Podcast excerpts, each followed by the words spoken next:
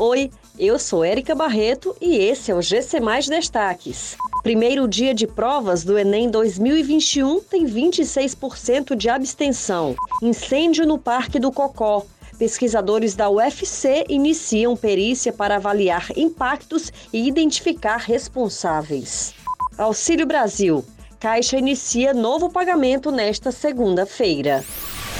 O primeiro dia de aplicação do Exame Nacional do Ensino Médio 2021 digital e impresso teve 26% de abstenção.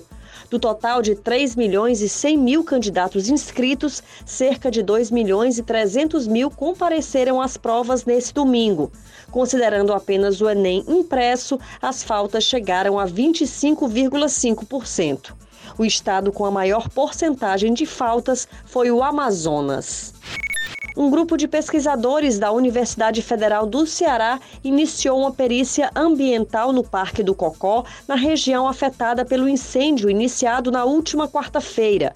A ação é realizada em parceria com a Secretaria do Meio Ambiente do Estado, a Superintendência Estadual do Meio Ambiente do Ceará e a UES. O trabalho deve durar cerca de duas semanas e pretende avaliar os impactos do fogo na fauna e flora do local, assim como ajudar a identificar os responsáveis pela ocorrência.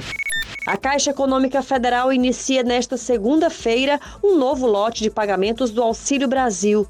Segundo o cronograma divulgado pelo banco, os pagamentos desse benefício acontecerão em novembro até o dia 30.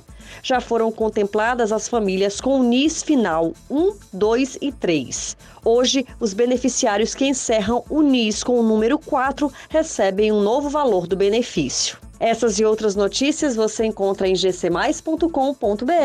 Até mais!